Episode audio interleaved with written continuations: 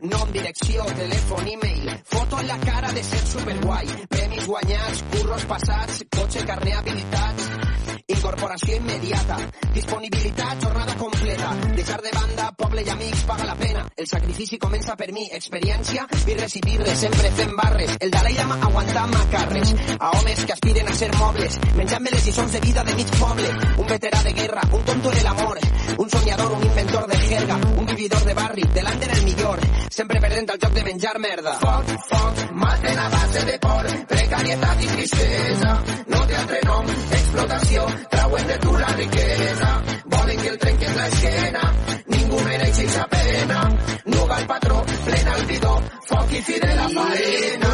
De part de qui vens, quants diplomes, quina és la formació que tens, què mos dones, que pena un expedient tan impecable, tu eres pa mi sols un negoci d'estalvis, contra de pràctiques, faena inabarcable, treball infame, salari miserable, paga la pena però en negre al final ells no perden. I tu no vas a jubilar-te mai, currículum amunt i avall, desesperança, la cara del que sap que això no avança, quants volen convertir-se en un heroi trobant feina, quants tenen ja la soga al coll, les ganes de morir-se o matar, equilibrismes, caminant per abismes, les ganes de cremar ETTs indignes, que anomenen treball a l'esclavisme. Foc, foc, maten a base de por, precarietat i tristesa, no té altre nom, explotació, trauen de tu la riquesa, volen que el trenques l'esquena, mereix eixa pena, nuga el patró, plena el bidó, foc i fi de la faena. Massa pressió, poca passió, molta rutina, obligacions, poc de jornal, trist i real, massa que perden, tan pocs guanyant, moltes mogudes i gordes, massa reformes i normes, poca justícia social, molta avarícia i molt poca sal.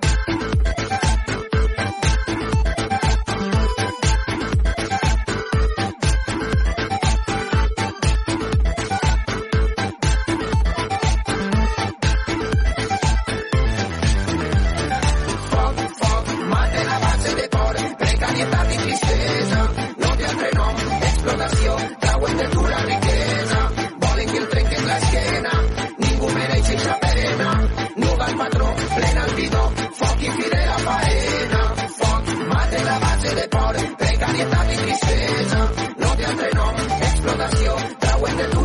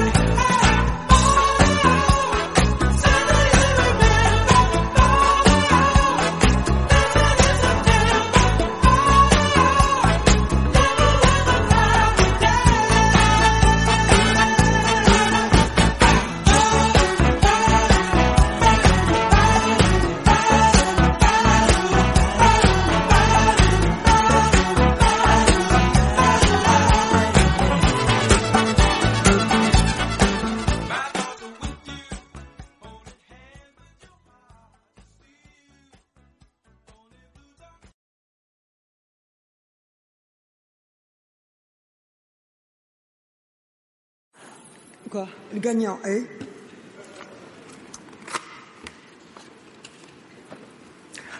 Omar Sy.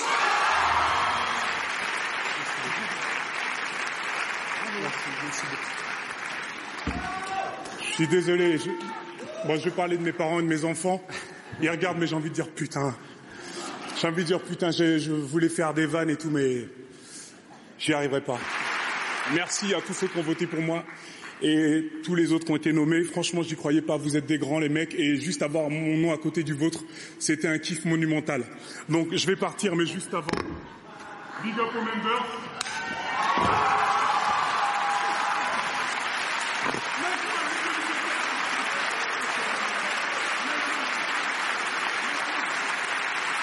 Merci beaucoup. Je suis comme un ouf. Je suis hyper content. J'ai fait m'en fous, mais je suis comme un dingue. Merci beaucoup. Merci à tous.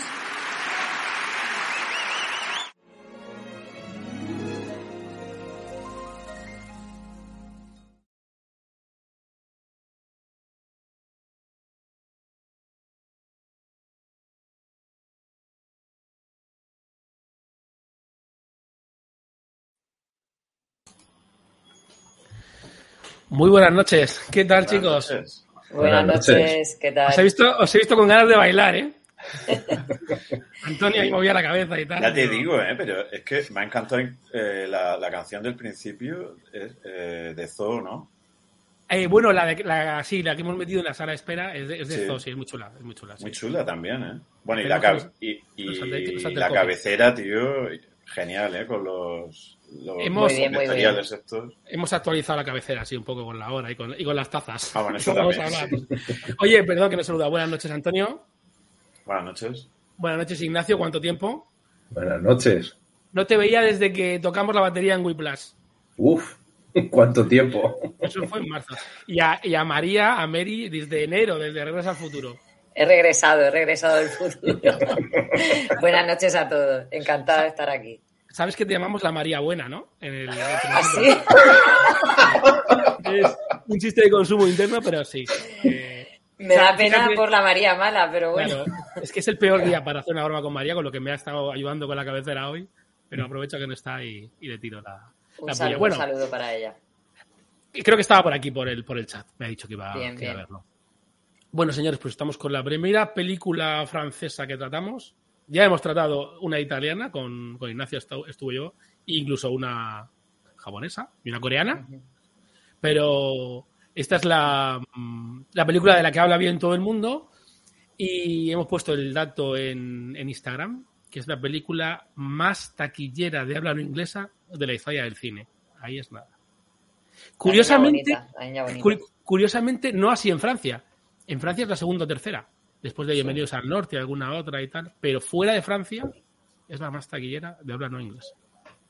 Incluso aquí Dale. en España creo que también estuvo, creo que un montonazo de semanas como número uno, ¿no, Álvaro?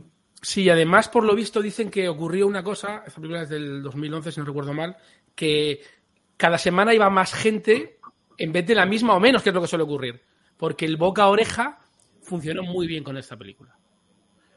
Ignacio, me decías antes que la, que la viste antes de la pandemia, ¿me has dicho? ¿Puede ser? Sí, sa- saliendo del Sí. COVID, cuando me bajó la fiebre y podía ser algo, Ah, de tu propio COVID. algo no de del COVID en persona. general. Sí, sí, no, no, no, no, no, no.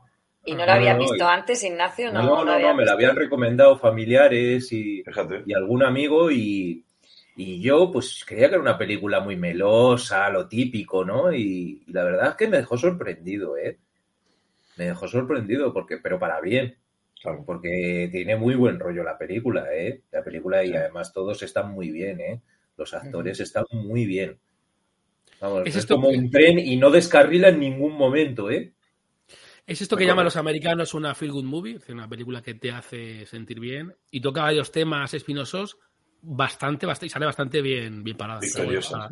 Hablamos, sí. Sí, es lo que Eh, decíamos antes, que es una película que al final, después de verla, en el cualquier momento, bueno, en tu caso para, para curarte, pero en cualquier momento te sientes bien, no sé, yo la veo muy, luego lo, lo comentaré, con mucha similitud a películas, pues eso, comedias románticas y tal, que no tiene el perfil a lo mejor de muy de comedia romántica porque no es una pareja romántica, pero sí que Eh, solamente viendo, pues eso, que lo que él decía, que parecía más melosa, pero luego tiene toques dramáticos, ahí está, es completita, sí.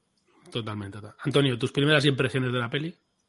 Pues mis primeras impresiones es que quería deciros que, que me, me da un poco, o sea, buceando en internet, eh, lo el primer dato que te arroja es que no hay mucha información de la película. Igual que, igual que de otras hay vídeos, oye, anécdotas de, de tal. Las 10 anécdotas, o sea, hay tantas anécdotas de todas las películas que incluso se permiten el lujo de decir las 20 anécdotas, las 10, las 10 mejores. Pues de Que esta- quizá no sabías. Claro, lo que no sabías exactamente. Y de esta, que va poquísimo. De hecho, eh, siempre está la confusión que si te remite a los intocables de Ness o que eh, este tema, eh, la traducción de intocable, de intouchable, de tal. Vale, vamos a empezar por ahí, vale, buen tema, buen tema, vamos a empezar por ahí. El título de la película. Eh, esto le molestaba mucho, no tengo el nombre aquí de, la persona real en la que se basa esta historia. Cuando estuvo aquí en España, me he tragado una conferencia que dio en la Fundación Telefónica Ah, sí. y lo primero que dijo es, eh, no entiendo por qué en España le han quitado la S, si intocables son los dos. Buena, buena cuestión. Eso yo también lo estaba, lo estaba viendo, igual que decía eh, Antonio, que, que, que es una cuestión de que además no facilita mucho la, pues eso, el, el- el entender la película. Y Claro.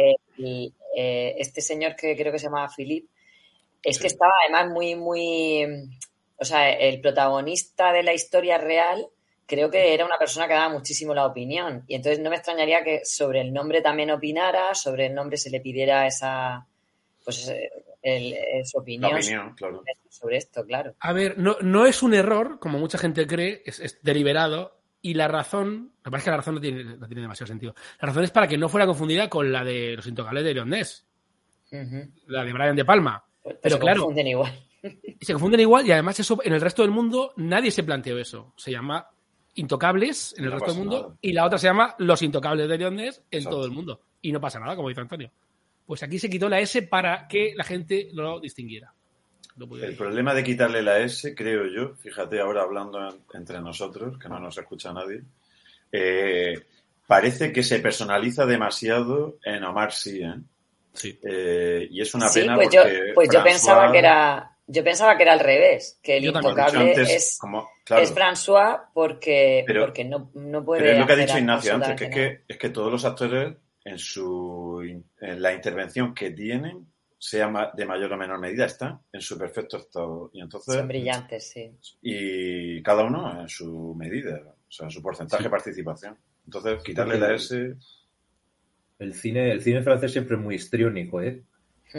No sé si, sobre todo con, Sí. el, con, con lo- con el doblaje, siempre, por ejemplo, por ver películas de Luis de Funes o comedias así, la de- las de Asterix, ¿sabes? Son películas muy histriónicas, muy, muy, muy, que están como atacadas difícil, ¿no? Es Sí, verdad, es verdad. Debe ser por Muy el doblaje sobreactuadas, difícil. así. Claro, muy sobreactuadas, efectivamente. La de esa que era La la cena de los idiotas. Reno, esa, esa que viajaban por el, por el Sí, tiempo. ¿cómo eh, se llama eh, esa no película? ahora. Eh, Los visitantes, Los ¿no? visitantes, no Visitantes. nacieron ayer o algo así, ¿no? Se Sí. llamó, ¿no? Sí. Sí, pues son, son como muy- son divertidas, pero llega un momento que te satura un poco, ¿sabes? Te cansan un poco porque son Sí. como las de Luis de Funes, o sea, es como que le van a dar un ataque al corazón a, la- a los actores. Pero muy como actuación teatral, ¿te refieres, Ignacio?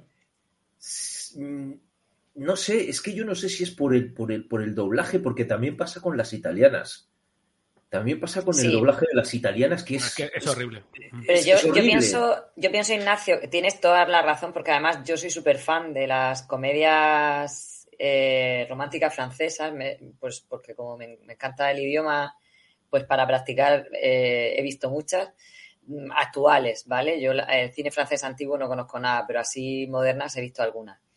Y, y sí que es verdad que hay ciertos personajes que se le da como mucha histeria, mucho, mucho protagonismo, tienen, y es verdad que los italianos al mover las manos, al, al moverse ellos mucho, no es como un español que tiene como más cadencia, está más tranquilo, no le hace falta ese movimiento de manos para que le entienda un francés, sí, pero yo creo que eso va en su expresión corporal.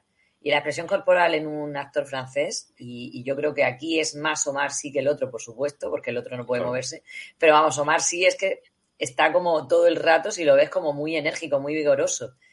Y, y es así. En, en el cine francés es verdad que, que sobreactúa muchísimo. Por no hablar del acentazo este de extranjero, pues él es de Senegal y tal, o de Sí. ascendencia senegalesa y tal. Ese eh, acento francés mezclado con el de Senegal, que es una locura. Habla a toda velocidad y es complicado Sí, hasta sí, con pero- subtítulos. Pero es que es así. Quiero decir, la banlieue de Francia es que era una cosa que yo quería comentar aquí. Está súper bien conseguido y en eso sí que no han exagerado nada. O sea, el francés, el parisino rico es muy rico.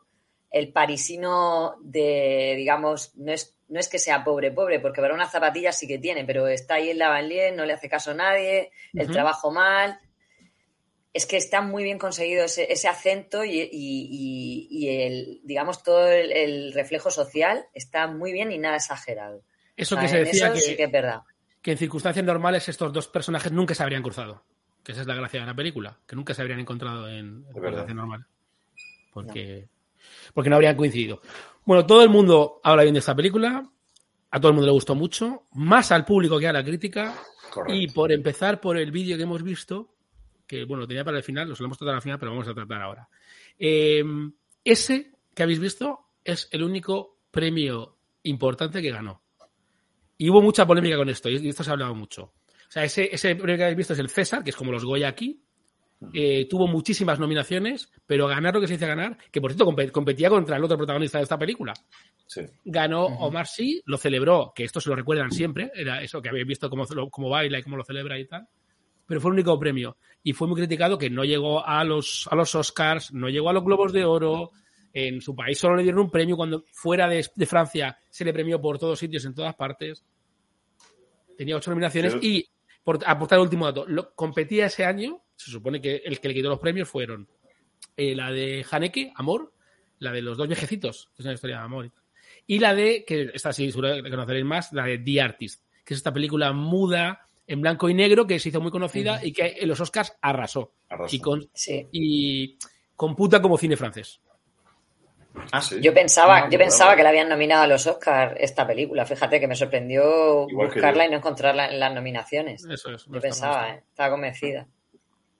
Pues a mí eso me, me ha llamado también la atención cuando, cuando os he comentado antes lo de buscar información y se, y se nota muchísimo lo que tú has dicho al principio del programa, Álvaro. Eh, eh, el vuelco que hay, el contraste que hay entre crítica, opinión de crítica y opinión de público. Pero parece que es que los críticos, porque, porque haya tenido un éxito bárbaro con, con el público, ya le dan de lado. Joder, pero si yo veo aspectos técnicos, yo no soy, pero, Pero ¿quién para ocurre- decirlo? Pero Eso ocurre con algún bestseller. A lo mejor algún bestseller también. sencillo, sencillo, que es una novela que Sí. está muy bien, a lo mejor no pasa nada, no hay tiros, no hay, no hay explosiones, no hay, no hay estas cosas que parece que es lo que quiere el público, pero le gusta Sí. al público y Sí. parece como a que la crítica pues es una película como banal y yo no lo veo así. Como comercial, ¿no? O sea, pero, Tiene que haber pero sí también que... películas de buen, de, de- de buen rollo, jolín. O sea, Claro. tipo, qué bello es vivir o cosas así. Es que eso está totalmente Sí. dejado en el cine. Joder, todos son o penurias o gángsters mí- o... y luego tampoco quería comentaros, que tenía apuntado también comentar, el tema del tráiler, que no me gusta cómo, cómo lo enfocaron, porque eh, todo el rato la gente lo quiere enfocar como una comedia. Y es que yo, sinceramente, no, no, no me parece que esté... O sea, está equilibrado entre comedia, entre drama, entre tema... Es que no sé cómo, de- cómo calificarla incluso. ¿eh? Pues Como dice. Álvaro, es una feel good movie, vale, sí, pero, pero, pero es que una comedia como la enfocan en el tráiler que te ponen todos los chistes que, que, que dicen, pues no me Eso es parece. típico de los trailers. Sí, Claro. es lo que te iba a decir. La finalidad del tráiler es llevarte al cine. Entonces, si te pongo un dramón, a lo mejor te lo piensas. Si te, digo que te vas a reír, a lo mejor te consigo meter en la sala y ya he cumplido mi función. No sé si habéis fijado Pues- que entre los nominados estaba el de The Artist, el que es, que es francés, lógicamente. El actor de The Artist estaba nominado en los César, pero perdió contra, contra este hombre. Dime, María, perdona. No, que precisamente yo creo que igual ese era el fallo, que lo proyectaron eh, y lo publicitaron Sí. como una película comercial para que arrasara a lo mejor en un público más internacional, ¿no? Rollo Oscar, cosas así, porque es que tipo de este películas en Francia hacen todos los años 200.000. Y es que además yo me puse a buscar la filmografía de François y es brutal. O sea, tiene un porrón de películas. Es, es, un, es un animal de cine. Pero que de este tipo de películas me refiero, películas cotidianas, de pequeñas historias. Mm, Es que he visto muchas, ya te digo, y, y están todas genial. Son películas mm, así con un presupuesto no muy grande, pero que están bien organizadas, mm, te, las ves de principio a fin muy agradables.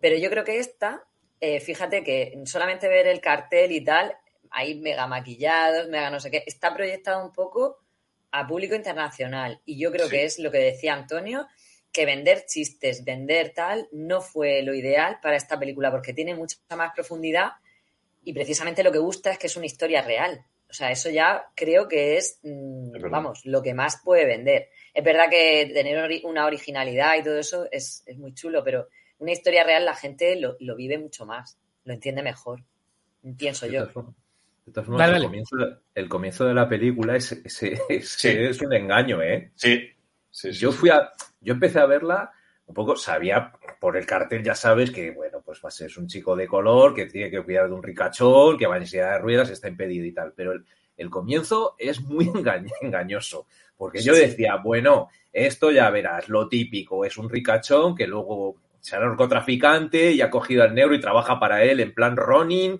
o algo, algo- no, no, es verdad. Lo de narcotraficante no lo me lo había imaginado. Y ese comienzo, lo, ese comienzo lo han criticado mucho, ¿eh? Sí, por porque, porque los, los ves a los dos tíos serios en el, en el Maserati allí a toda leche huyendo de la policía y dices, han hecho algo malo. O al otro le quedan dos meses de vida, al tío de la silla de ruedas le quedan dos meses de vida y, y- y- y- y se quiere matar con el otro porque a lo mejor al otro le buscan por drogas, yo qué sé. Te, te- te montas tu película y, Sí. y te quedas luego diciendo, pues no.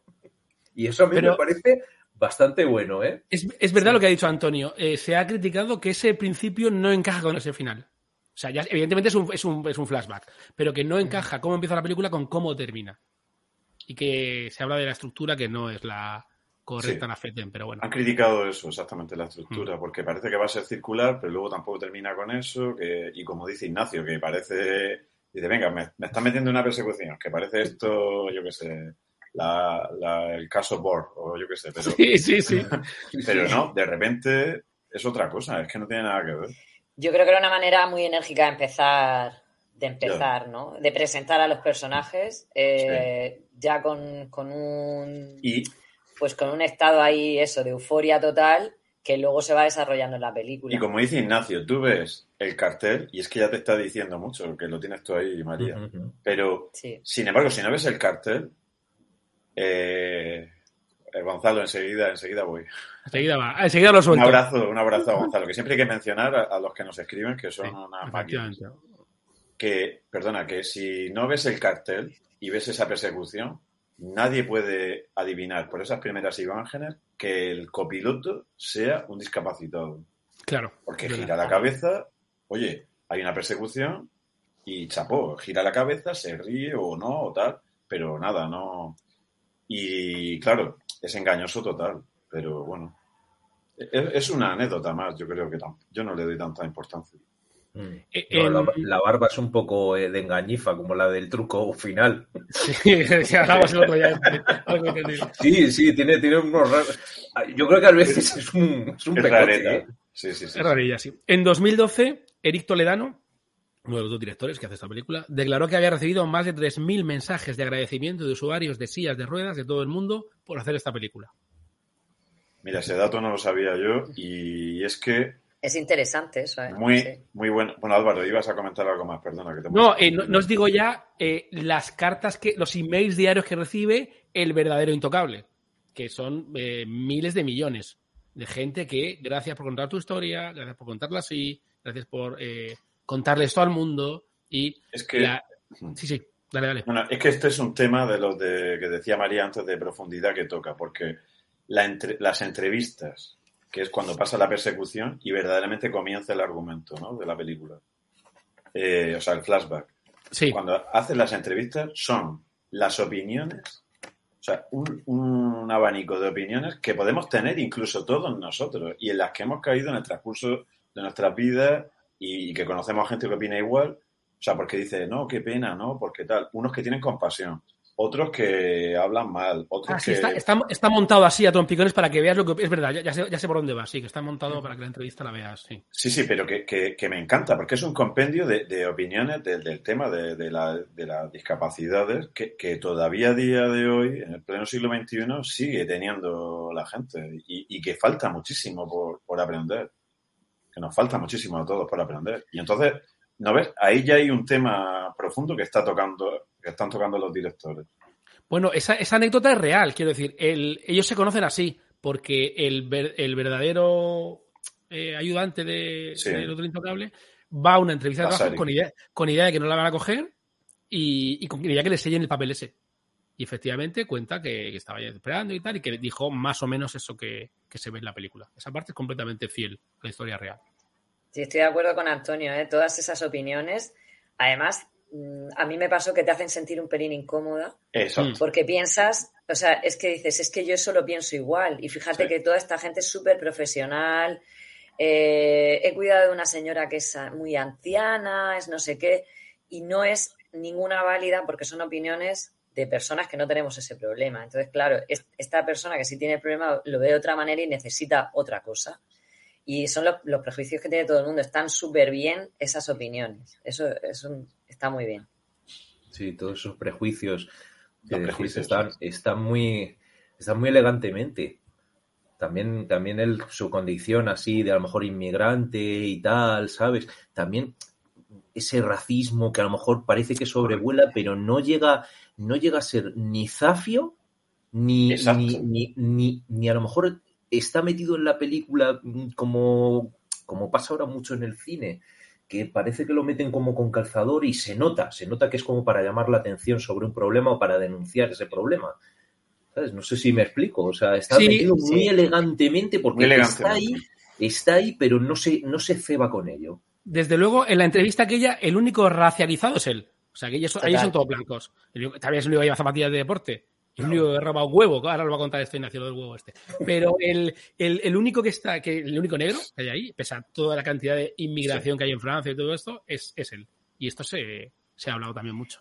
Esto es un tema súper, súper actual, quiero decir. Mm. eh, y, y- e insisto en que está muy bien tocado y muy bien descrito. O sea, tú, tú has vivido allí, en París. Claro, entonces yo he dado clases a chicos que eran como este y, y con problemas mm, muy gordos. Y es verdad que ellos siguen teniendo esas diferencias, sigue habiendo personas, como pasaba con su tía, que al principio pensamos que es la madre, pero es su tía, que van a trabajar horas de metro, horas de trabajo y vuelta a su casa y, y vuelta a empezar. Y es un problema que, que, bueno, que a la vista está. O sea, ha habido y sigue habiendo muchísimos incidentes entre las afueras de París. No está, la gente no está integrada, no, no tienen. Entonces, esto, esta película da ahí un pelín de esperanza, ¿no? De, ese, de lo que vosotros decíais, que no, son dos personajes que no, se, no coincidirían jamás, porque no se mueven en los mismos círculos, no tienen las mismas inquietudes, no, es muy difícil. Y están cada uno en su sitio y ahí no van a coincidir. Entonces, dime, es muy actual. Es muy actual. Y ahora que, y ahora que dices esto, María, eh, un tema que me, que me llamó a mí la atención y que estuve pensando, ¿no os parece que está desaprovechado el tema de lo que es el mundo de Omar Sy, de donde él vive la parte de la pobreza y tal, que solo se dan pinceladas y ahí hay un montón de cosas que hacer, de temas que tocar, de chistes que hacer que no se hacen? Quiero decir, voy a explicarme. Él eh, lo hace muy bien, ¿eh? no, no lo estoy criticando, pero usa un humor eh, lleno de tópicos, eh, muy grueso, con todo lo que tiene que ver con los ricos, es decir, se ríe de que le, le estiman con el arte moderno, le- los coches lujosos, muchas cosas. Eh, eh, viven alejados de la realidad y tal, pero luego cuando tú entras en el mundo del otro, aquello lo toca con una seriedad que parece que es que le da miedo. Como si, como, si lo- como si la gente humilde no hiciera chistes y no se rieran del vecino cuando se cae o de las cosas que le pasan. Pero ahí está completamente serio y pesado y, y contenido de la película. Esa sensación tenía yo. Eh, Sí, sí. Sí, tienes razón, pero es que eh, verdaderamente el personaje de, o sea, de Idris eh, Mm. está ya de vuelta. ¿eh? Es decir, y eso eh, no se refleja demasiado, pero si te das cuenta, eh, la única pincelada que, con la que intentan reflejarlo es con el tema de- del hermano. Es decir, eh, está ya de vuelta, como diciendo, eh, yo ya sé lo que tú vas a hacer porque yo ya soy mayorcete y, y ya me he metido en esa bronca, en esos trapicheos y tal. Y entonces, claro, tienes razón que te molaría como espectadores que hayan, que hubieran profundizado más en, el tema de los suburbios. Que está muy bien reflejado en la comparación, porque yo también os quería indicar que, claro, ahora cuando la ves más veces, pues te fijas en detalles. Por ejemplo, eh, el tema de los colores, es que, es que además es increíble el filtro que le ponen, grisáceo, siempre Es que es por la así. noche, siempre por la noche, no sé qué, y de repente solo el salón, ya unos colores de- del ricachón, del multimillonario, unos colores, y hay uno tema vivo que, que dices, eh, pero sí, eh, o sea, eh, y sin embargo, lo que decía antes, tanto el, trai el tráiler no mucho, pero la sinopsis que te venden siempre del argumento dice, es un delincuente que no sé qué no perdona. Un delincuente no, tiene un pasado, pero está de vuelta ya de ese tema. O sea, eso de que es un delincuente, claro, se le queda un poco en el pozo y ya sabemos cómo es, que es un timador, que tal, que la mala hierba nunca muere, pero, pero no me digas que es un delincuente. Ojo, que roba Ya. un huevo. El huevo de Fabergé. No, no está muy rehabilitado, ¿no? Exacto, eso sí, eso sí, está muy rehabilitado. Yo no recordaba que se dice, porque yo pensaba que lo había, lo había imaginado, pero hay un momento que se dice que él tiene antecedentes porque ha estado seis meses por atacar una joyería en la Sí, cárcel. Lo dicen, lo dicen. Se lo dice el amigo en la cafetería. Se lo Sí. dice a François. Le dice, este tío... Lo mencionan, pero- tal". Pero realmente a él, eh, cuando está en su ambiente, es como el bueno del ambiente. Correcto. Eso no me lo termino de creer. Fíjate, es una cosa que, que creo que para el personaje dulcificarlo, que se acercara más de la otra manera, no me lo termino de tragar. Es cierto que si es una persona que tiene tal, pues claro, fuma porros, tal, pero algo es lo que dice a lo mejor Antonio, que puede estar de vuelta, ¿no? Que puede estar a lo mejor ya pensando. Está en el límite de estar de vuelta, ahora que lo pienso. pero, pero eh, es, es algo así como que no me lo trago mucho. Y luego respecto a lo de las bromas que tú decías, Álvaro, Sí. eh, a lo mejor os parece una locura, pero a mí esta película me recuerda muchísimo en muchas cosas a Pretty Woman, en el sentido en el que es una persona de una clase y una zona eh, marginal que va con otra persona rica, por supuesto no hay una historia de amor, pero sí que eh, la lleva a la ópera exactamente igual, hay muchas situaciones de risa, ¿no? Hay muchas situaciones cómicas de esa persona marginal, cómo se mueve en un ambiente de ricos, que eso también pasaba en Pretty Woman.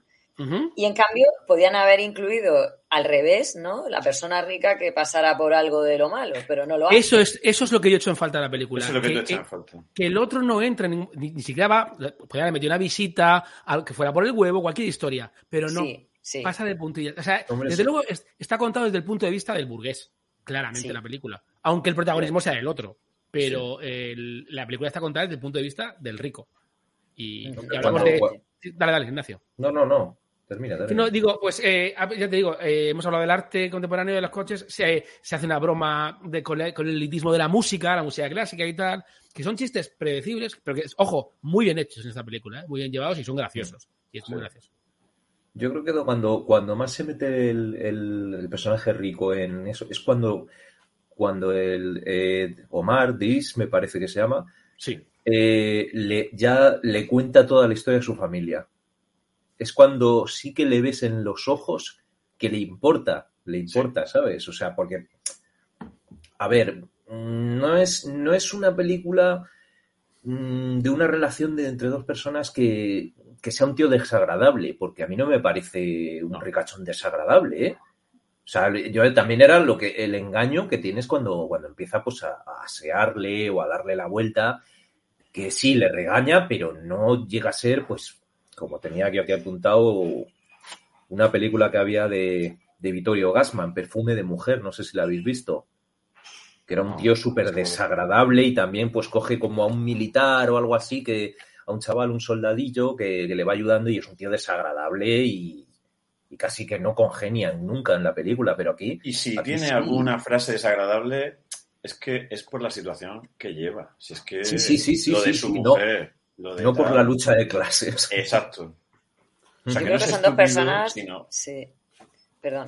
Que Sin embargo, coinciden en, en- en el mismo sentido del humor. Quiero decir que es en lo que llegan, se ríen de las mismas cosas, los vecinos, eh, al final son dos personas que con el humor llegan a, a desarrollar ahí una relación de, de- de colegas, ¿no? Y, de, y, de, y al final de cariño, ¿no? Porque No, pero ojo, se- María, se porque coincide- convergen en el mismo sentido del humor, pero el millonario, al final, es más transformado, creo, que, que Driss. Es decir, Philip, o sea, eh, Philip, pues vivía en su mundo de burguesía, tal.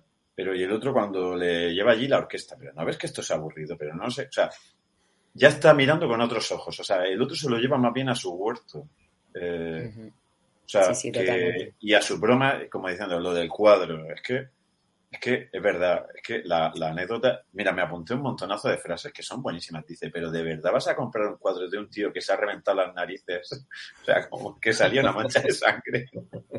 Sí, que son buenísimas las frases.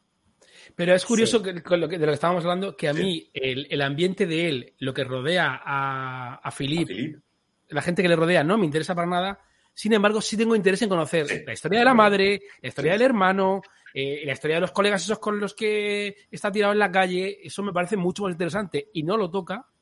Y sin embargo, el tema de lo que rodea más o menos a- a- al, al rico eh, sí está más o menos tratado y sí conoces los personajes más o menos. Más o Sí, menos. porque Ivonne y Magali, eh, Sí. o sea, al final es que te, claro, lo te grana a tope. Y sin embargo, por ejemplo, estoy cayendo que la hermana de, bueno, hermana, es que, o hermanastra, pero Mm. ese personaje sería muy bueno, como tú dices, que hubiera profundizado, porque es, es como también Mina. una que lleva el equilibrio. Mina, ¿no? Mina. Muy Lleva el equilibrio de los hermanos, es verdad. Álvaro, tienes razón, porque el hermano mayor, el que, el que ya le sigue, es el que está metido en el mundo del trapicheo perdido. Y sin embargo, todos los demás son pequeños respecto de esta chica. Y esta chica lleva el equilibrio, porque la madre, que nunca está en casa, está siempre trabajando, como decía María antes, que, o sea, tra- que trabajan, vuelven, como tardan tanto en ir en el metro, es ya para, para dormir y, despertarte para irte otra vez. Hay una frase que se dice que, que tenía ganas de decirla aquí, que se decía mucho cuando yo trabajaba allí, para aquellas personas que solamente vivían así, que se llamaba metro, boulot, dodo, que significa ir en metro, trabajar y a dormir.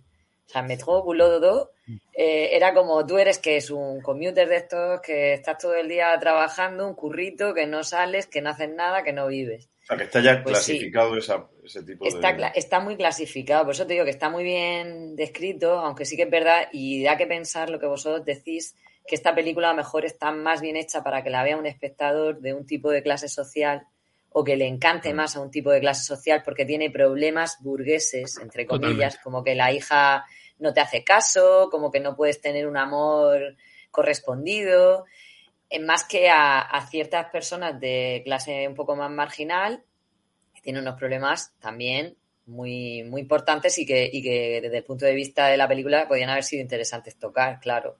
Drogas, eh, ausencia de cole, ausencia de padres, no sé, muchísimas cosas ahí, sí.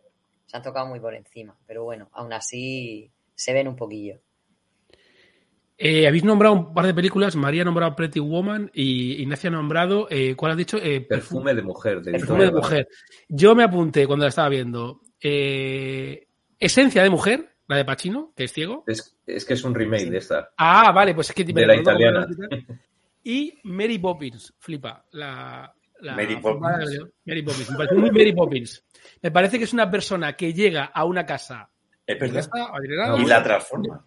Y le, la transforma, les enseña cosas, les da unas vivencias que no tenían y que calan en, en esas personas. Esas son las dos cosas que yo me apunté. Yo tenía apuntado otra, una pareja perfecta, que sale Saza y Resines. A la española. Es una de Miguel eso. sí.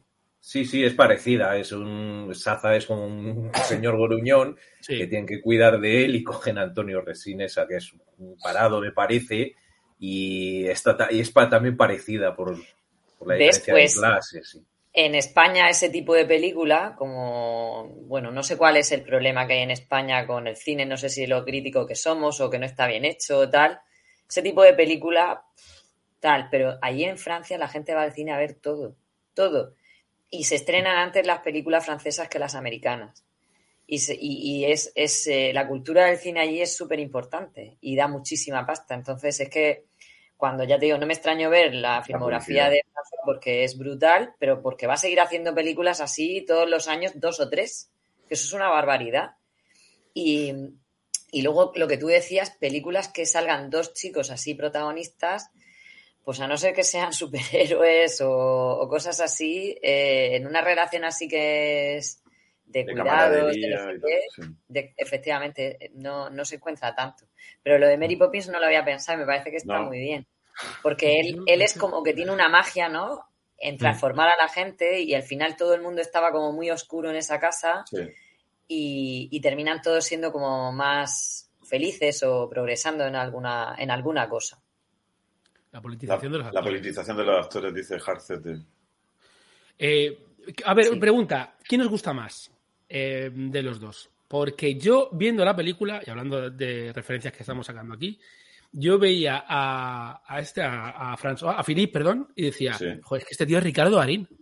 Es que me flipa lo que hace con lo poco que se mueve. Aunque todo el foco fue a Omar sí, Sí. yo, yo veo a este tío y digo, es que este pavo, él solo llena la película, con sus gestos y con su, y con su gesticulación y con su mímica. Vamos a ver, eh, yo sigo, eh, me, me sigue gustando, hola el cumbullo, Eh, me sigue gustando mucho Omar Sy, ¿eh? Eh, pero es que claro, ahora me he fijado y es que, es que François Macho es que no mueve ni un dedo. Es que digo, no, se le tiene que escapar algún dedo, algún actor reflejo. Digo, a mí no me fastidie. Oye, nada. Y lo expresivo que está, como dice Álvaro. o sea, es que no es, no es nada fácil lo que hace. No, Y cuando, y cuando le coge de la cama, que parece un muñeco, yo eso Es que me ya, verdad, tío. me la lo he primera vez que vi la película pensé que este actor era, era de verdad una, una persona en silla de Es que, ruedas, es te que lo prometo. Cuando, cuando te cogen así, Sí. es imposible. O sea, yo, o es un muñeco hecho con CGI, sí. o, o, o, o vamos, o le durmieron con, macho. con- le, le- le sedaron el cuerpo. Puede ser.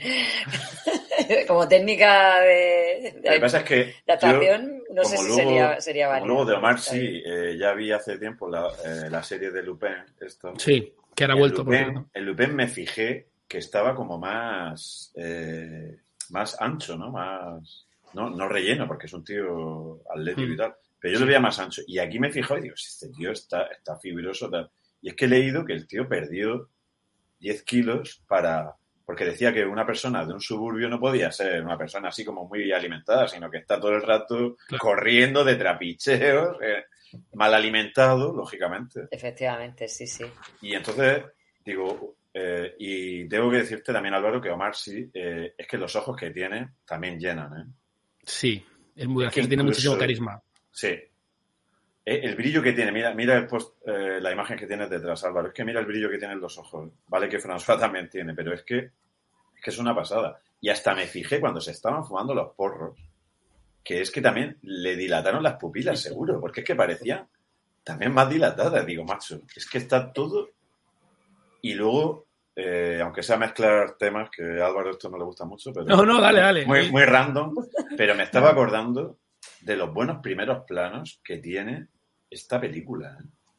Porque, primero, el ambiente parisino, ese, ese filtro que siempre vemos en las películas, que bien conseguido porque se ven las luces de la ciudad difuminadas, estás en una cafetería y dices que parece que estoy en la cafetería. O sea, Eso ahí, Una perdona pasada. que te haga una salvedad, es una de esas películas que les encanta enseñar París. Quiero decir, está hecha a Mm. propósito para, eh, como algunas pasa con Nueva York, pero como otras pasa en París, es que, es que París se quería mostrar, quiero decir. Entonces, sí, sí, perdona, continúo.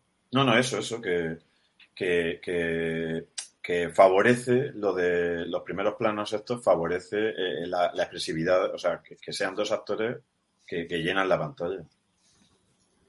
Oye, ¿creéis que hacía falta poner al final la foto o la imagen de los verdaderos protagonistas? Quiero decir, ¿os aporta algo, no solo en esta película, lo pero voy a preguntar en general, que sea basado en una historia real? Es una cosa que se usa mucho en- eh, para vender la película, en trailers que habéis hablado, en carteles y en La general. lista de Slinder pasó al final, que salían los verdaderos, ¿no? Poniendo Ah, las sí, es verdad. Sí, sí, cierto, cierto, cierto. Pero en general, que, que una película esté basada en hechos reales, en realidad no debería aportarnos nada. Debería, si, es- si es cine, ¿qué A más mí da sí que me esté- aporta, a mí, A mí sí me aporta muchísima veracidad y no sé, como que te toca un poco más el sentimiento, ¿no? Es, es algo que ha pasado, que es que, que, y además una persona que sigue viva, que está, no sé, que ha vivido esta experiencia, que, que no sé, es un, una, una, pequeña historia que, que la han hecho grande. A mí eso sí que me aporta muchísimo.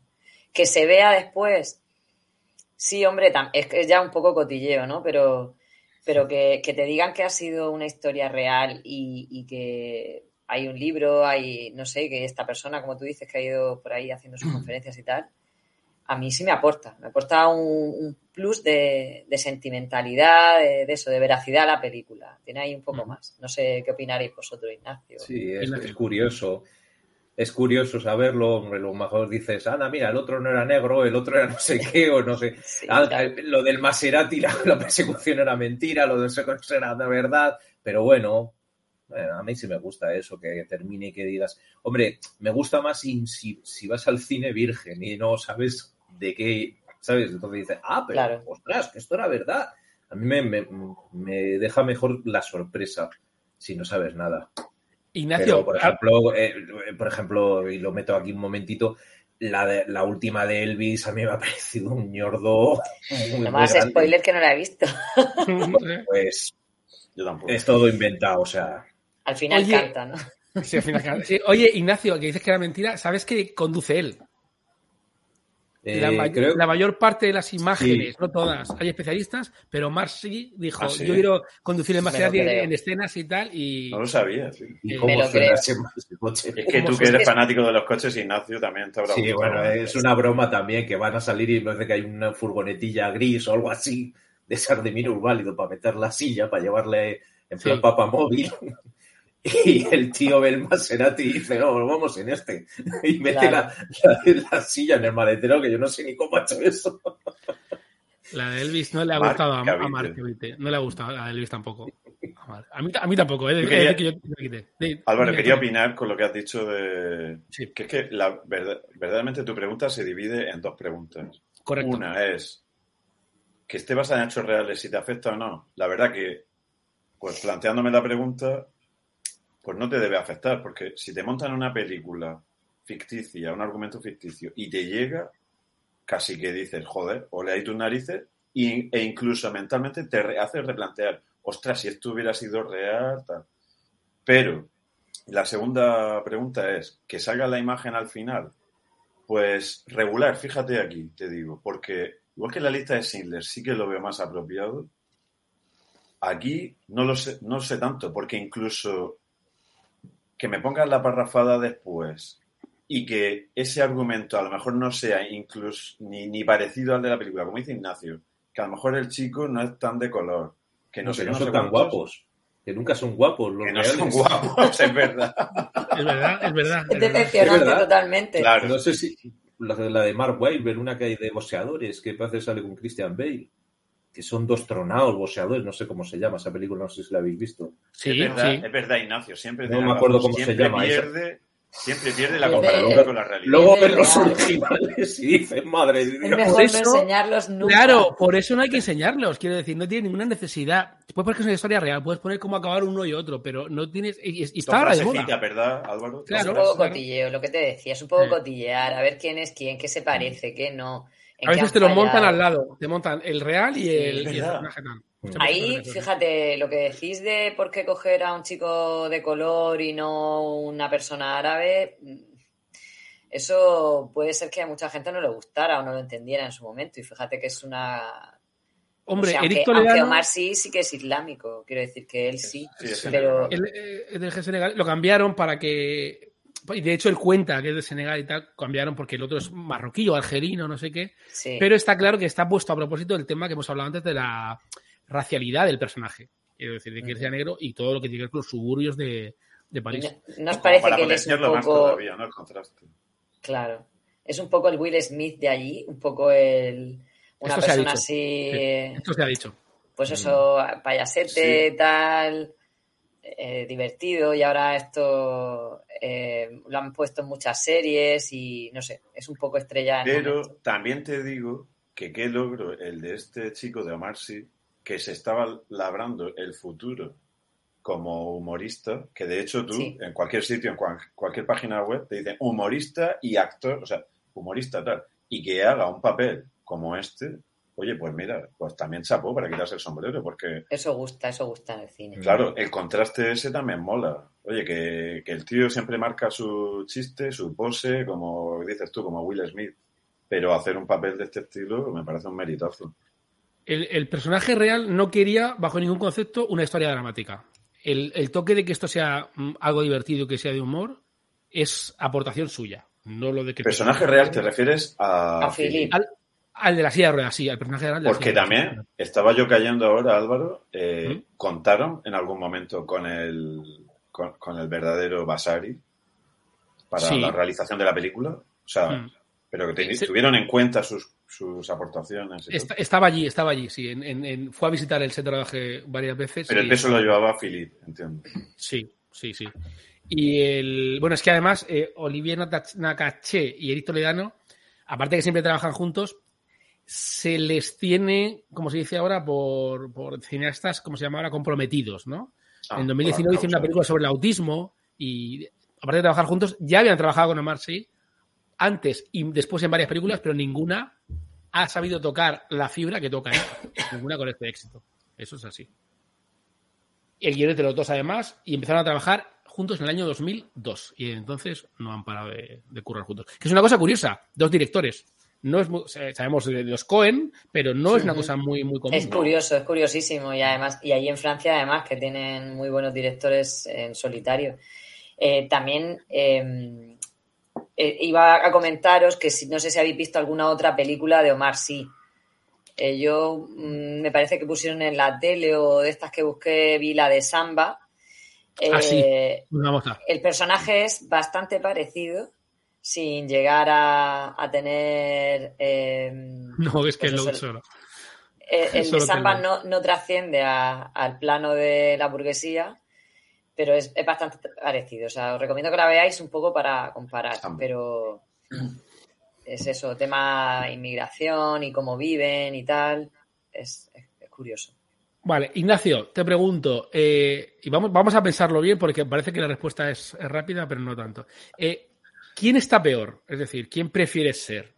¿El tetrapléjico multimillonario que tiene todo, salvo eh, la libertad de movimientos, pero tiene literalmente un negro que le abanica? ¿O una persona pobre, humilde, que no, tiene, que no puede ni bañarse en paz, que eso se ve ahí? De hecho, es el único chiste que hay en la parte de los pobres. De hecho, no había ninguno. Hay uno, y- pero es porque hay niños. Si no, tampoco. Sí. Que si abren un grifo no se pueden duchar, vive en la pobreza, acaba de salir de la cárcel. Su madre le echa de casa.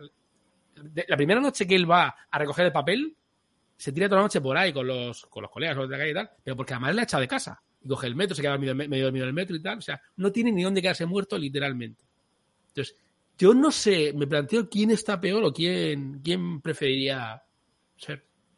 Yo, la secretaria pelirroja. Sí, claro, claro. Pero eso no está, Ángela.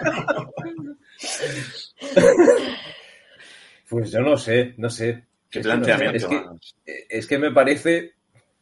Es que como el Jin y el Jan, estos dos personajes. Es que no Tienen su drama, tienen su drama cada uno. otro. Son dos discapacidades realmente.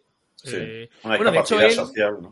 Claro, efectivamente. Y de hecho, él lo que dice, y la frase que hemos puesto esta semana de la película es: Mi verdadera discapacidad no es la silla de ruedas, es que espera haber perdido a mi mujer, es estar solo. No es el tema de la silla de ruedas, que es una cosa a la que yo lo, bueno, tanta. lo mejor de la película es que los dos salen reforzados.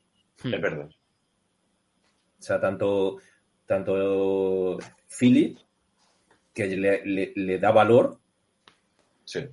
y, y al contrario al otro le da, pues un poco como, a lo mejor, Dignidad, ¿no? inteligencia o, o saber estar.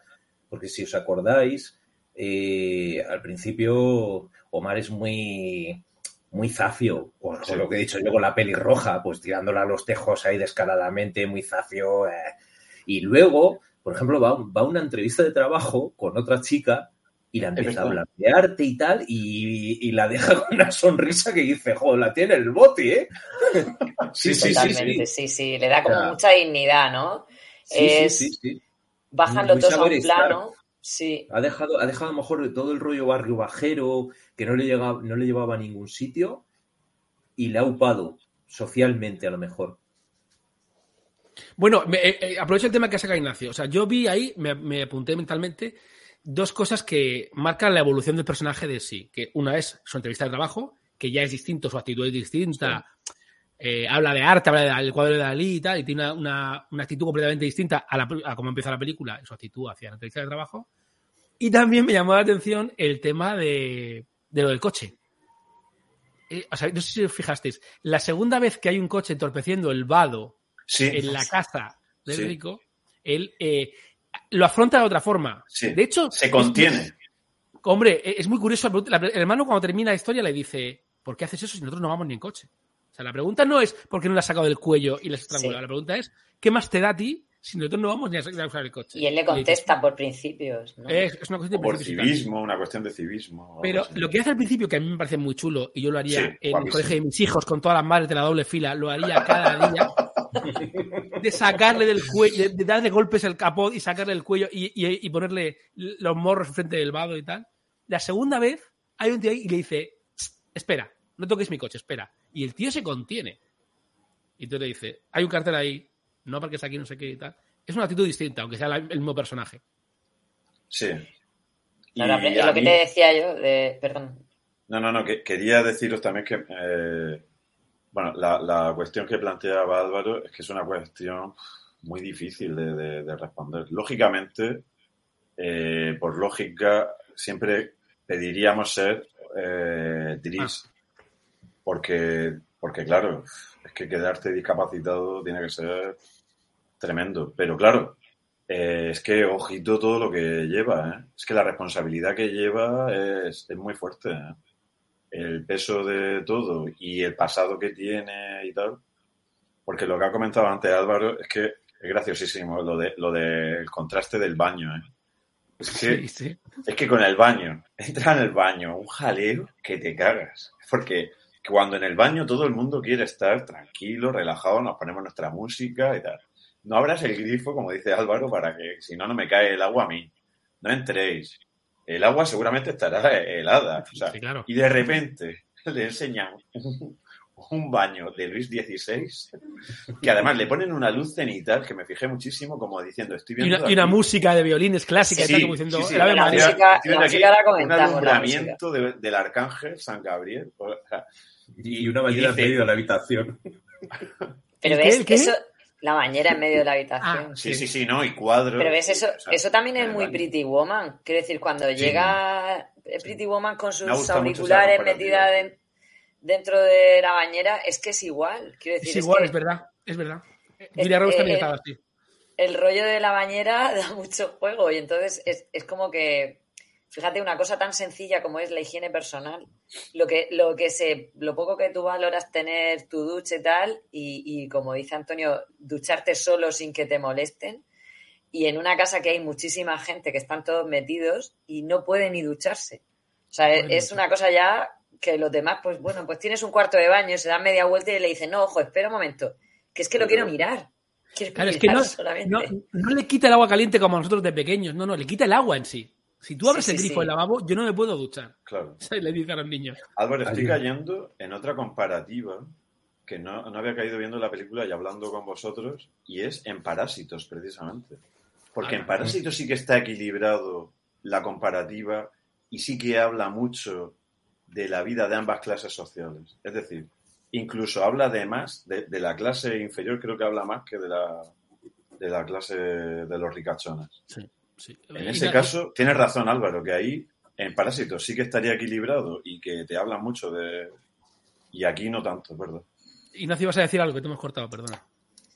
Sí, que digo que hay una frase demoladora que dice que, lo, que la diferencia entre la- los pobres y los ricos es que los pobres tienen pegados los muebles a, la- a las paredes. No sé si lo cogéis. Mm, En todas las no, habitaciones, si tienes los muebles, el sofá pegado a la pared, eres pobre. Porque, claro, Porque a lo mejor solo hay hasta una porque habitación. tienes sitio, claro, son Claro. unas casas muy grandes y claro, Claro. la bañera, la bañera, claro, por eso les he dicho antes, que a lo mejor no, lo- no la no Sí, habéis cogido. que has dicho Que, tú claro, la bañera en mitad, es verdad. En mitad del baño, eso, eso, eso os lo puede La verdad es que es un poco esa. Yo no sé, vamos a ver. Me imagino. Ese baño es tremendamente exagerado. sí. es muy exagerado, pero me imagino exagerado. que, que es que Es en, París, creo. en París hay casas así, quiero decir, y, y- Sí. y bueno, es que el tema de vivir en París es súper complicado y o, o tienes ahí un palacete o, o- la entrada tienes que estar compartiendo piso con 50 personas. Es que es muy caro. y Tengo es apuntado que suena el Ave María, Álvaro. El Ave María, sí, sí. tú-. No, no el de Bisbal, sino el otro. El, el- eh, oye, ha ap- ha apuntado Ignacio una cosa muy interesante que lo tiene también apuntado. Todos los Sería interiores genial. que se ven en, el, de la película son de un hotel. O sea, realmente eso está rodado en un hotel. En Las habitaciones, las escaleras, la entrada de carruajes, todo eso es un hotel que te hacen creer la película por la magia del cine, que es una, la casa de un ricachón. Pero Pues no guay. lo veo nada exagerado, te lo digo de verdad. Si te das un paseo nada por exagerado, María. Si cuando viene el jardinero y le dice a la, a la regenta, por así llamarla, Ah, la enfermera. La no, la llaves. regenta, Ivonne, sí, bueno, la, Sí, como la sí. encargada, la asesora de todo, no la, Sí. la pelirroja. Sí. Eh, le dice, acabo de, acabo de podar los rabanitos y están, o sea, que el tío, y están en su punto, en su medida exacta, o sea, que el tío tiene un huerto ahí que se permite el lujo de, de, de- de autoconsumo, o sea, que, que, que, que en pleno París, macho, tener un huerto propio, eso es flipante. Oye, Es ¿y que ¿no os estaba- parece que el personaje de la enfermera, que la llamo yo, regenta, dice Antonio, empieza muy fuerte y va desapareciendo poco a poco? Sí. O sea, eh, el último te- tercio de la película ya no aparece. Bueno, es que yo creo que está eh, eh, incluso el personaje de, de la pelirroja que ha nombrado Ignacio y tal. O sea, eh, de repente, él, bueno, él, él le enseña ya la bañera, por supuesto. Lo primero que le enseña, mira, tengo una bañera y tal, en el centro, como habéis contado y tal. Pero él está todo el rato tirándole los tejos, no sé Sí. qué, y luego te dice, eh, bueno, esta es mi novia. Y yo, y yo veo la película y digo, oye, ¿y, y esto me lo enseñas a dos minutos del final? Cuéntame esta historia que me interesa, tío. ¿Cómo me lo dejas por el final? Porque ahora ya no me aporta nada. Pero me, pod- me- podías haber tirado de eso tal. Por no hablar de lo de la hija. Que la hija también tiene una película Ese, ella. ese tema es el que yo quería sacar, lo tengo aquí apuntado, Álvaro. O sea, La es hija que daría no profundiza juego, nada en el tema de la hija, ni entran en contacto en escena nunca, Eh, muy pocas veces, quiero decir. Muy poco. Ese tema a mí me interesa más. Y luego lo de, eh, el chaval este, el melena, este, dame los, los croissants. Hombre, es gracioso, es gracioso cuando le dice Es muy, que, es muy como ahí. decía Álvaro, que tipo Mary Poppins, que ya le ha cambiado la mentalidad, que a la propia Yvonne, a la señora mayor, esta enfermera y regenta de todo y todo, le dice, oye, que mañana tenemos un brunch, por favor tráete más cosas aparte de los croissants. O sea, como diciendo, este que está amenazado por, por, por Driss, me voy a aprovechar. O sea, Sí. ya todos le echan Pero yo-. Yo creo que Álvaro, contestándote a eso, diría que como él se está quedando con todas las atribuciones que, y muchas de las cosas que hacía la enfermera, tienen que apartarla un poco para que él brille ya más como personaje. Quiero decir, al final tiene Ya. que haber, verse ahí una elevación del personaje, como está destacando muchísimo, lo está haciendo genial. Y para eso, eh, no creo, a ver, no es que sea necesario, porque los personajes creo que son muy buenos, son cómicos, ahí son buenos pero tienen que ir dando un poco pasos hacia atrás para eso. Lo que pasa es que son personajes que, que creo que tienen muy, mucha fuerza y que podrían haber dado mucho más juego. Hacer historias más cruzadas, no, se centra mucho en los dos principales, eso es verdad. Y sobre todo en la vida de, Fran- de bueno, de, de Philippe Totalmente. y en su casa y en sus cosas y tal. Pero claro, es que estos personajes son un poco eso, eh, pues un poco como lo- los personajes de la Bella y la Bestia que están ahí, el reloj, el no sé qué, están todos ahí, tienen sus atribuciones, tienen sus cosas, pero efectivamente, pero tienen que dar pasos atrás, si no, el personaje de, de Driss no lo estaría haciendo tan bien, no destacaría. Yo creo que ahí... Pero Tiene razón Álvaro, que la señora mayor es demasiado cascarrabias al principio y de repente, o sea, de repente Cambia. cambia, a, a demasiado buen rollo. O sea, no hay una, un cambio que tú vayas viendo muy Gradual. progresivo, Ujú. gradual. Tarda muy poco en... Sí. Yo, hay una cosa que no entiendo de la película y es, a ver si me podéis aclarar vosotros, ¿por qué él deja el trabajo? O sea, en, en la película, Sí. la sensación que te da es que él está, pues una temporada, un año quizá, en la realidad estuvo 10, eso lo cuenta en la conferencia que he visto, pero hay un momento que él deja el trabajo, pero no te explica, o sea, viene a ver el hermano este que sabe tiene problemas y tal, pero eso no explica por qué él deja el trabajo. Ese sí le encantaba y estaba muy contento con el, con su nuevo amigo eh, eh, Philip. Yo creo que no está bien explicado. O sea, a ver, yo verdad que la vi en versión original la última vez porque la he visto dos o tres veces y yo dije, igual me he perdido aquí un poco con la traducción. No sé si es porque pierde la confianza Philip en él porque su hermano se mete y se cuela o porque ya se da cuenta de verdad que no es una persona así que en su ambiente tenga que estar. Bueno, de hecho le dice, tu futuro no iba a ser ir empujando una silla de ruedas. Pero no lo dejan muy claro, ¿eh? No sé qué opináis vosotros. No, Ignacio. no, no, no, no lo dejan claro. De verdad, parece que falta ahí algo, ahora que lo dices, sí. No te das cuenta cuando la ves, ¿eh? No, es verdad, es verdad. Es un Es verdad. engaño, es un otro engaño que luego ahora sí, dándole vueltas, es verdad que, que se destapa ahí un, una- un agujero negro. Pero es verdad. Yo sí, yo, yo sí que tengo una pequeña teoría. O sea, bueno, vamos a ver, es más o menos lo que ha dicho María. Es decir, la clave está, efectivamente, cuando viene el hermano, está mal explicado, coincido con vosotros.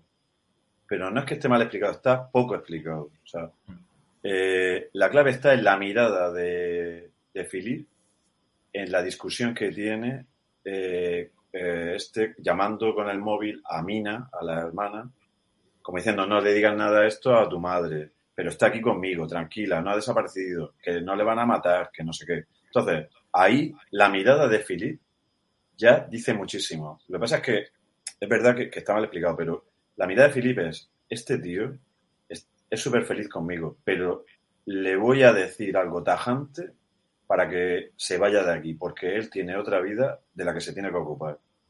Es verdad que está mal explicado porque es como un cambio muy drástico que nadie se lo cree porque dice, pues está feliz aquí, que incluso te pilla de... ¿Cómo te vas así tan rápidamente y tan fácilmente y tan... Eh, está cogido un poco con pinzas, pero ese es el tema. Y de hecho, luego en las siguientes entrevistas y todo eso de Philip, Philip está con una depresión de caballo, como diciendo, "Si es que se me ha ido mi amigo, no, no un amigo, mi amigo, o sea, pero porque él mismo ha renunciado a esa amistad como diciendo, vete y vive, que conmigo no vas a vivir.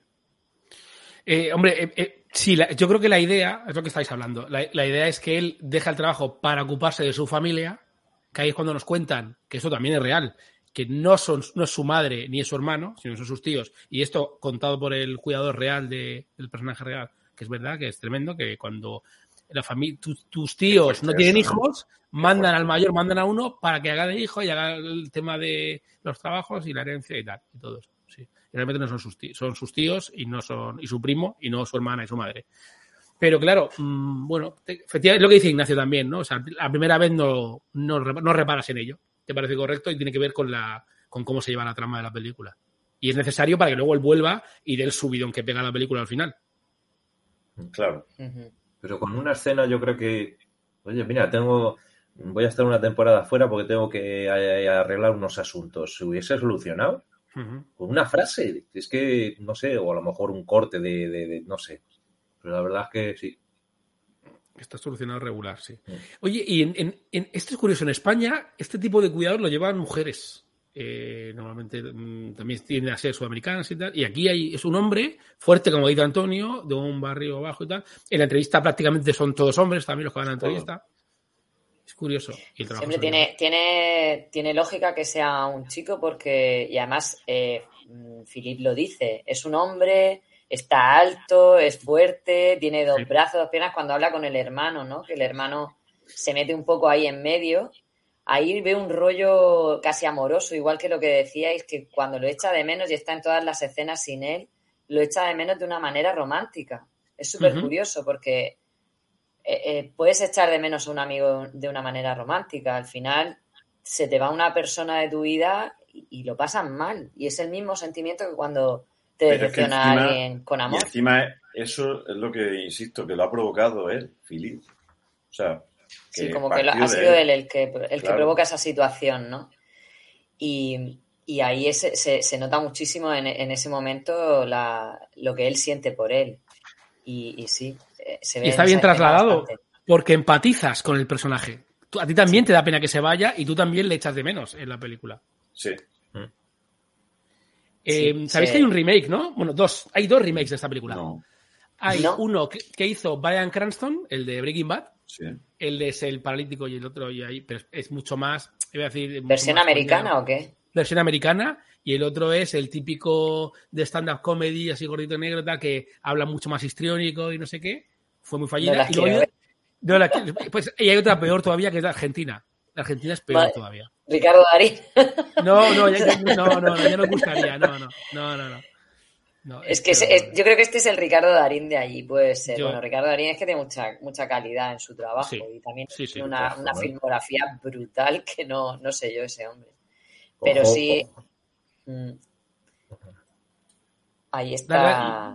No, no. Lo que, lo que yo no entendí, perdonadme, es eh, cuando queda con Eleonor, ¿por, qué, ¿por qué va con tanto tiempo? Eso- Porque es como Robert De Niro en uno de los nuestros. Eh, Que decía claro, que quede- media hora antes. Cuando quede y se va, ¿no? claro. Sí. Y, y justo se va y entra ella. Pero que Porque dices, está hiper nervioso, yo creo, ¿no? Sí, pero vamos a ver. es que si se supone que ha quedado a las seis, ¿por qué está allí desde las, desde las cuatro y media? Porque le dices, son las cinco es menos por- cuarto. Es por lo que dice María. Es, es, es es hiper nervioso y además de esta forma te justifican que él se va y dice, es que dice la, dice la mujer, es que no es ni la hora, pero se tiene que ir Eso. antes. Tiene que llegar mucho antes para poder irse antes y que te, y que te lo creas. Yo creo que porque sigue siendo un cobarde. Bueno, también. Le falta el Sí, valor no que. sí. ¿verdad, Ignacio? Para afrontar. Mm. Y además, No, ¿por qué decide Pues que, que ser vaya discapacitado te hace, te hace cobarde. Ser discapacitado. A ver, no quiero ser un ogro, ¿no? Pero es verdad que, joder, cuando te sientes así impedido, joder, llega, hay cosas que, claro, el rechazo a lo mejor a esa relación, claro, pues, pues, pues igual, es que por eso digo que cae muy bien, que es como el yin y el yang, o sea, es el mismo rechazo que va a sufrir este, este chico por ser de un barrio marginal. Pues él siente ese rechazo pues, por ser un, un discapacitado en silla de ruedas. Qué bueno, sí, ¿Sabes? sí, Es- eso, es- eso tienes toda la razón. Pero fíjate que, que Dries lo ve todo súper fácil. Es decir, Sí. el otro no para de decirle, es que estoy aquí, no. Pues tú Sí. te pones una foto que no se note mucho la silla de ruedas. te- o sea, lo ve todo. Es Sí, una sí, de las con cosas valor, que me porque, encantan porque tiene del mucho personaje. valor, claro. Y, y- y mucho positivismo piola. a pesar de su Sí. realidad dramática. O sea, es un tío Mm. que lo ve todo súper fácil, no tiene ningún tipo de problema. ¿Por qué Claro. vas a tener tú un problema? Tú eres un tío, le puede gustar a las chicas exactamente igual. Eh, y luego fíjate lo que dice. A las mujeres lo que les gusta es esto. O sea, no les gusta Sí, un sí, tío sí. que tal. A las mujeres lo que quieren es esto. Y, y un poco por darle ánimos y tal. Pero lo ve todo súper fácil. Pero- no, ve, no ve ningún problema. en- Qué en gracioso. crear cuando- una cita. eh, eh, ¿de, qué, ¿De qué zona era Eleonor? Es que no me acuerdo ahora mismo. ¿De, de Dunkerque? ¿De Dun- donde la De Dunkerque. Que no es que la mujer de Dunkerque, no sé qué, es que la mujer de Dunkerque. Dice, debe ser la única mujer que tiene todos los dientes de Dunkerque. Exacto. Ya, e- eso debe ser una, un chiste de, Francés. de, Sí, de- de de ahí. francés que nunca es imposible traducirlo aquí. De ser como si Seguro. nos reímos de, lo- de, de- de los extremeños o de, los cuántos asturianos. Dunkerque, digo, macho. Sí, pero que lo ¿Cuánto pone como que es que te tienes que preocupar tú de cómo es ella, no de cómo eres tú. Eso es una lección que vale para todo el mundo. Es decir, tú no te preocupes de lo que tú eres ni de cómo tú eres, sino de, de, pues, a lo mejor es que no te gusta ella. Es Claro. que fíjate que a lo mejor es, un- es una ¿Cómo le da la persona que pesa. eh, a la sí, sí, sí. Es que eso es genial. Como, Sí, pero- pero- como lo ve todo genial. Pregúntale cuánto pesas. Es eso obsesión. Pregúntale cuánto pesa.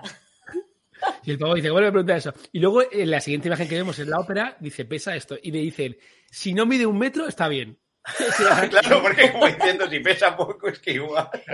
Que las Claro, cartas las tenían en la carpeta, en la carpeta de Put, que ponía que hace una carpeta nueva, Sí. que, la, que la carpeta existe y luego ya se la lleva él. es súper bueno Eso eso.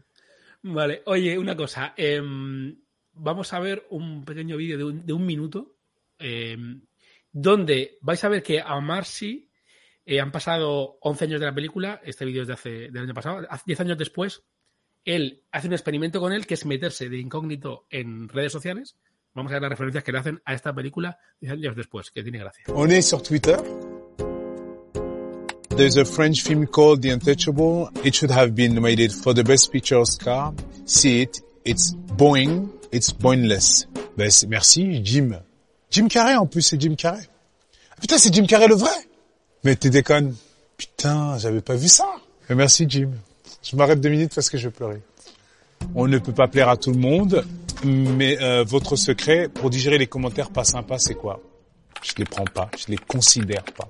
Effectivement, on ne peut pas plaire à tout le monde. Euh, la seule chose qui importe, c'est de rester dans mes pompes et de pas voir l'œil de mes amis ou de ma famille se modifier sur moi, parce que c'est leur regard sur moi qui compte. Je sais qui serait le meilleur président en 2022. Omar Sy. Oh là là, passons tout de suite à, à autre chose. Jamais de la vie, président. Alors, lorsque tu es monté sur scène pour recevoir ton César, ça m'a rappelé la scène dans le film À la recherche du bonheur quand Will Smith obtient sa validation à la fin. Les minutes qui changent tout, ou la matérialisation de l'expression sur un nuage, chapeau l'artiste. C'était un moment particulier, mais c'est difficile à décrire ce que j'ai ressenti à ce moment-là. J'ai senti une charge de, de, de bien, quoi, en fait. De bonheur, un truc tellement positif. Ouais, c'était un moment euh, puissant. Eh, fijaos cómo cerramos el círculo y cómo hemos empezado viendo cómo él recibe el César y como 10 años después la gente se lo recuerda. La gente dice, flipante cómo recogiste el César y cómo estabas de alegre. Oye, ¿cómo menciona, menciona en las redes sociales lo de Will Smith que había dicho María? Sí, ¿quién lo había dicho? Alguien lo había dicho, lo de Will María. Smith, ¿verdad? Sí.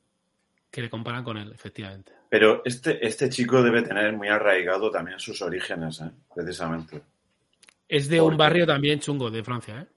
No, no, y, Yo y creo de, que en Francia, y de ¿eh? Senegal también proviene. Sí, No, no, no. Es nacido en Francia, ¿eh? Creo. Nació en sí. Francia, pero en un nació en suburbio. Francia, sí, pero tiene orígenes de Senegal y de otro país, no lo sé.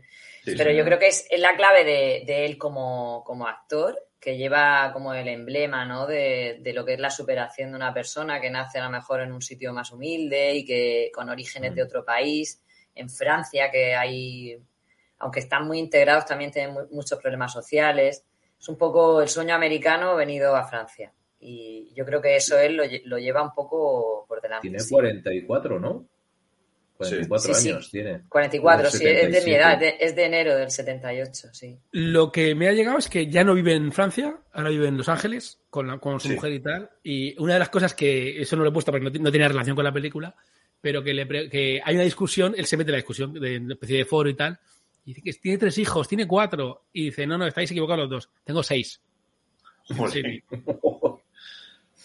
O sea que, Pero no, pero me ha gustado eso que dice, a mí lo que piense la gente, dice, no puedes caer Sí. bien a todo el mundo. Es que cuando tú tienes un estatus como él ya tiene de estrella, eh, de súper conocido en todo el mundo, es que es imposible que le caiga bien a todo el mundo. Y luego que la gente tiende a encasillarte en el papel que tú haces, no Yo creo que es más en, eso, en sí. cómo eres. Y bueno, él, él ha pegado un pelotazo, o sea, él, el, el 2011 era famosísimo, decayó un poco y tal, y, era- y ahora ha pegado un pelotazo con Netflix, con la serie de Lupin, que la habéis nombrado. Sí. La serie a mí me ha gustado. Yo soy fan. gusta Cuando, cuando tú has dicho con quién te quedarías, pues hombre, la interpretación de François es impecable. O sea, eso, pero es que él es como, como que te llena mucho. Es un tío muy que podría ser tu amigo. Quiero decir, es la típica persona que dices tú, podría tomar una cerveza con él, porque es como simpático, tal. Mm, no sé. Eh, igual es, es, es lo que decís, que hace siempre el mismo personaje, o no lo sé, pero en Lupin te lo, te lo, te lo pasas muy bien viendo esa serie. Es divertida también. Y no sé, es curioso que, que ahora se ha hecho famoso de nuevo. Sí. Vamos a, vamos a rizar un poco el rizo, ¿vale? Eh, ¿Hasta qué punto creéis que eh, él, eh, Philip, necesita a alguien que no tenga vida? Porque lo tiene que tener interno con una cosa esta de los bebés, además lo dicen, dicen lo de los bebés y tal, que es el Sí. eh, para que la avise y tal. Entonces, ¿hasta qué punto no, no es una especie de relación, voy a poner entre comillas, perversa, en el sentido de que él necesita a alguien que esté desesperado y no tenga ningún tipo de vida para cuidarle a él 24 horas? La verdad que esa sería, e- ese sería, perdón, el punto de vista perverso. Es decir, no lo había pensado, pero, pero efectivamente, ahí puedes decir, oye, qué tío más eh, egoísta, que es que, es que quiere que esté, hombre, lógicamente por su situación física, es lógico. Pero es que, es que mentalmente y todo, o sea, y como tú dices, es que con un baby de estos, o sea, es que localizador de bebés, que es que dices, macho, es que es 24 horas. Lo que pasa ese es el punto de vista perverso. Pero este tío, eh, eh, Driss, le da la vuelta. Y entonces no le importa convivir con eso. Es verdad que lo que tú dices, que a lo mejor es porque él no tiene una vida fuera de ahí. Si no tiene No ni tiene- dónde dormir. Mm, Claro, no, es que no tiene ni cama. O sea, la, la madre le echa. Él acaba, lo- eso lo sabemos después, acaba de salir de la cárcel y cuando la madre le encuentra en la casa le dice, no te quiero aquí, fuera. Y lo larga. Sí. Pero Claro, se aprovecha- lado, él, él solo quería la firma del paro, ¿eh? O sea, él es un buscavidas, o sea, Mm. si está ahí verdaderamente, hombre, lógicamente por todo el lujo de comodidades y tal, pero si está ahí es porque él quiere. Él Sí, sí. también sufre una superación personal ahí y tal, pero si está ahí es porque él quiere, porque si no coge la puerta y se va, o sea, Pero vamos, la gente que ayuda, vamos, que, que a lo mejor tiene su trabajo, eh, ayudar a una persona discapacitada 24 horas, que las hay, sí, es que, es que eso no es un trabajo. desde Es luego. que eso, eso es casi, casi devoción, porque es que Sí. es una sí, sí, sí, sí. barbaridad. Eso es una barbaridad. Sí. Y ya si, si no, si encima no es, es una persona de tu familia o eso, pues Desde luego. es muy duro, es muy duro. Sí, es un problema, ¿eh? Es un problema para, para todas las familias que por desgracia se, se tiene o siempre tenemos algún conocido que necesita a alguien y tal. Y a mí me, me llama la atención porque ahí hay mucha gente, ¿no? Que, que está en cola para, Mm. para hacer una entrevista, cosa que eso aquí no ocurre. Aquí es muy difícil encontrar una persona. eh, Nosotros lo sabemos por, por gente cercana. Es súper difícil encontrar una persona, cuanto menos ya que sea una persona fiable con la, a, que la- a que le puedas abrir tu casa y que Es se que no sé- comporte, que tenga no la sé si en confianza Francia, si en Francia será esto fantasía, quizás, o, o- o será real. Lo que es real es lo de las, las tres firmas, porque eso lo, lo he visto contado. El, el- el tipo, el real cuenta, yo fui a esa casa, que me firmaran porque me necesitaba para cobrar el paro. De hecho, pregunta, ¿en España tenéis paro? Y dice todo el mundo, eh, le publicó, sí, pues en Francia existe, está muy bien, y necesitas tres firmas de tres rechazos. Entonces él le dice eso en la película, dice, ponga usted ahí que yo no soy válido, que yo no, que no me quiere para el trabajo, que, que- que me he presentado y que no... Y que tengo Lo que, lo que sí que es verdad, Ignacio, es que puede ser un poco exagerado en la familia, en la película, perdón, porque van todos enchaquetados y tal a la entrevista. Pero ten en Mm. cuenta que es que es un millonario, ¿eh? multimillonario, Claro, claro. que no es cualquiera. O sea, que es que seguramente en el anuncio del periódico donde salga eh, habría ofrecido, o sea, el sueldo sería, o por lo menos imaginas tú como candidato que va a ser un sueldo elevado. Llama la atención que en el círculo en el que se mueve esta persona solamente había una persona de este tipo como Driss, los demás no. Quiero decir, llama la atención. Pero sí que es verdad que a lo mejor el círculo donde se mueve el anuncio es un círculo de, de un nivel, pues como dices tú, Antonio, de, de gente, pues eso, que vive, que ya tiene un empleo, que ya han tenido una experiencia, que ya han tenido un trato con, que tienen una educación, que tienen unos estudios, tal. Sí, llama la atención que el único que, que sea dispar sea él, porque es que es muy diferente. Es súper Racializado, como hemos dicho antes, ¿no?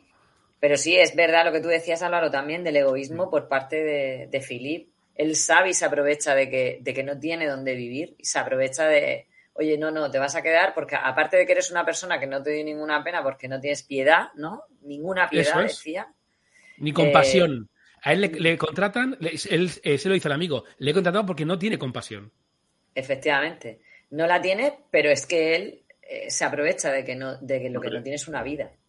Y Driss le quita a él la autocompasión Sí. en la película. Sí. Es que me Es lo que gusta muchísimo cuando el personaje del amigo también es- un buen, un buen personaje. Sí, es un buen cabrón. Sí, es buenísimo, buenísimo. Porque además, si te das cuenta, con los ojos nuevos que le hace mirar eh, Driss a Philip, ya al amigo ya no lo ve tan amigo. E incluso le tima con el cuadro. O sea, Es verdad. como ya hasta se ríe de, de él, que hasta ese momento lo consideraba su amigo, pero como en eso, con esa mirada nueva que tiene, gracias al, al empleado, pues.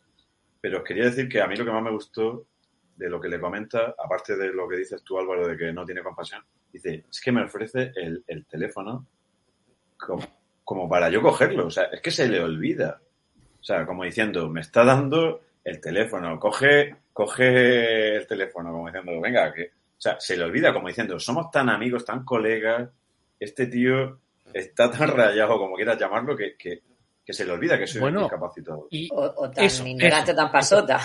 Quiere decir que. Pero creo que va por lo que acaba de decir Antonio, que le- a él le gusta que el otro se olvide de que está discapacitado. Por eso le ofrece el teléfono todo el rato, porque tenemos tan buen trato que parece que, que él se lo olvida. Somos tan coleguitas que es que no, es que te trato como a mi colega del barrio. O sea, Como una persona. Eso es. Oye, ¿está implícito que, que él tiene una depresión? Por lo de la mujer, pregunto. Mm, Yo creo que se toca someramente, ¿eh? no sé. Él lo dice, ¿no? Porque lo explica, pero no. Es que es muy difícil, yo creo que para una persona, para un personaje así que no tiene contar una depresión. Es muy difícil. O sea, sí que es verdad que es una persona como muy seria, su música, a la hora de escribir las cartas es como súper tal y no sé qué, y la vida que lleva, pues es que. pff, pero, pero porque él lo explica, si no es muy difícil, yo creo, encontrar una depresión en este tipo de personaje. No sé qué opináis. Eh, Y Ignacio. tarda, y tarda en hablar. Tarda en, en hablar y en. Sí, sí, en, co- y, en, y en, en la primera entrevista está como, como aparte. Sí, sí. Sí, es Está verdad que tarda, tar- tarda en arrancar, sí. Es Hasta que que ya le empieza a mover de la cama y empieza a cuidarle y a ver cómo hace esto, cómo hace lo otro. Sí, sí. pero eh, que esté implícita una depresión, no lo sé, porque es que, es que la vida que lleva es que es triste. Entonces, añadirle Pero- lo otro de la mujer, pues no sé, pues hombre, Claro. un poco sí parece, ¿no? Que- Él intenta dejar todo el rato claro que él, su Sí. problema no es la silla, sino la, haber perdido a su mujer y tal. Que por cierto, Ignacio, quiero que me cuente lo de los huevos estos. De, ¿Qué pasa de- con eso? que De? Fabergé. Sí, que, que, que- que ha estado estudiando, ha estado buscando el tema. Porque yo sabía que Ignacio era eh, especialista En coches, fricada. pero no en huevos de Fabergé. No, no, ha sido, ha sido curiosidad. Automóvil. Han sido curiosidad buscando el huevo que roba Sí, a ver si es bueno. real o no. Porque no sabía nada de los huevos estos. Aparte de que me parecen es, horrendos, me parecen horrendos y Pues son carísimos. Son carísimos. Solo se hicieron 69. Solo se, se fabricaron 69. Desde 1885 a 1917. 52 para los zares de Rusia Qué y bueno. 17 para otros clientes, los Rothschild y gente así. Y quedan 61 de los 69. Están valorados como mínimo en 33 millones de dólares cada huevecito. ¡Ostras! ¿Cómo ha dicho? No, re- repite la cifra. por favor. 33 Son- millones de dólares cada huevecito. Son obras de arte, ¿no? Son como Sí, de. sí, sí, sí, son que a lo con mejor hay diamante. en, en subastas de estas de Sotheby's y cosas así, a lo mejor Sí, ver son con, eh, de muy sí, sí, sí, o sea, oye, bueno, pero es que eso es rarísimo ya que salga, eh, que salga a la venta. O sea, tiene, tienen oro, tienen diamantes, o sea, no es un huevo pintado, un huevo de gallina pintado, no, no, Juego no, Kinder. no, no, no. Y luego, 33 pues son, millones, son casi todos muy pomposos. Entonces, estuve buscando, y bueno, en la, te- en la peli, el tío, el Philip, tiene ocho. Es increíble. Eso sí que, ¿Cómo? eso sí que es exageradísimo. Tiene ocho, ¿eh? Porque, sí, sí, Ahí se Ah, han pasado ya de rico. Oye, La perdona, en la película hay ocho, en una Ignacio, qué estantería. casualidad, En la estantería, sí. qué casualidad que has dicho que de 69 se conserva 61. 69 menos 61, los 8 de Philip. ¿eh?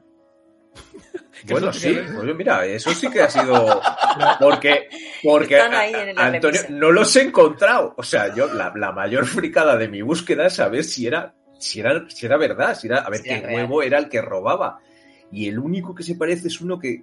El Azov de 1891, que tiene un barquito dentro. Es así oscuro, pero no Casi lo llego yo a he ver. buscado el más similar a... Sí, sí, pero como, como, como tú bien has dicho, no hay casi información de nada. ¿Sabes? Me ha- hay más de, de- del huevo de, de Fabergé de, de la película Octopussy de James Bond, que sale uno en una subasta, pero tampoco lo está, lo está mirando a ver si es un huevo de, de los 69 estos Qué de Fabergé y, y que va. No hay yo tengo una información. pregunta. Yo tengo una pregunta. Bueno, primero, ¿oís la música? Sí, Sí, sí, Vale. no. Sí, sí. perfecto, vale. perfectamente. Eso significa Yo creía que a me estaba- yo de la música. Ah, que creía que me estabas poniendo así porque... porque Estoy haciendo una muy- prueba, porque igual todo lo que has contado, Ignacio, no se oye porque YouTube no lo silencia. Pero bueno, no ese es el tema. Yo, hay, hay un momento que él pregunta, no él pregunta, no, él cuenta cuántos tiene. Sí. Él dice, quiero que me lo devuelvas porque mi mujer me regaló uno cada año que vivimos juntos. ¿Eso, es- eso es así? Sí, es, que, es que eso es que eso es lo de los zares. O sea, Eso se hizo real. uno cada año.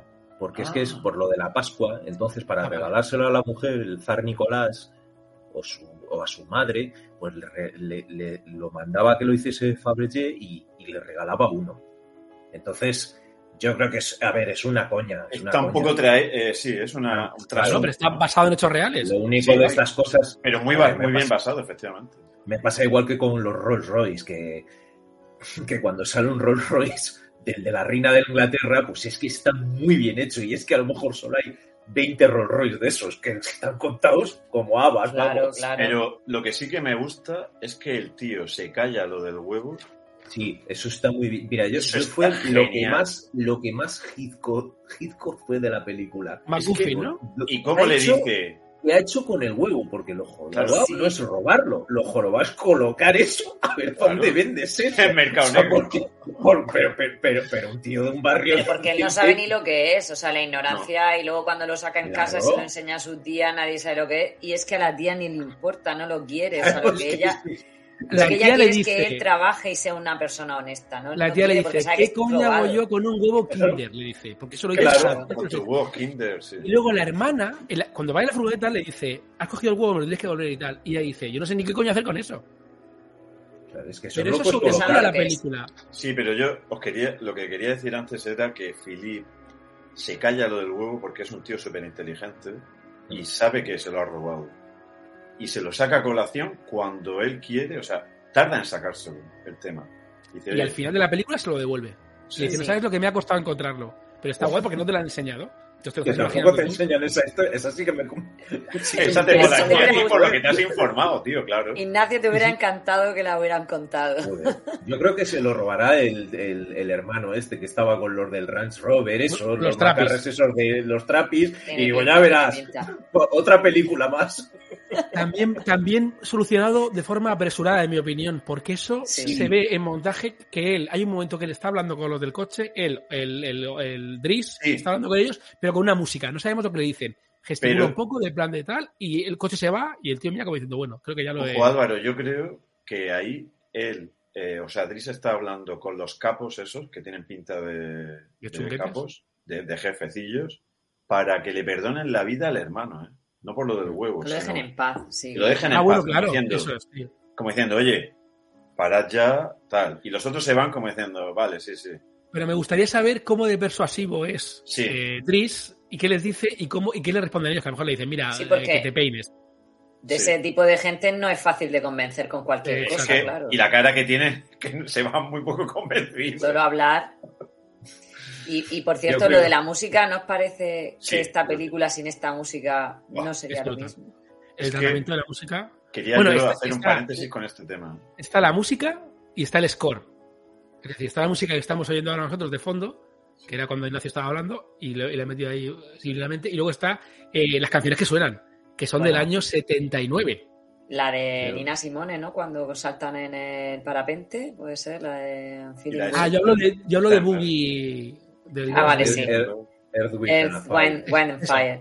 And World. Pues esta, este tipo de música me recuerda como no a Amélie, película francesa con música de piano.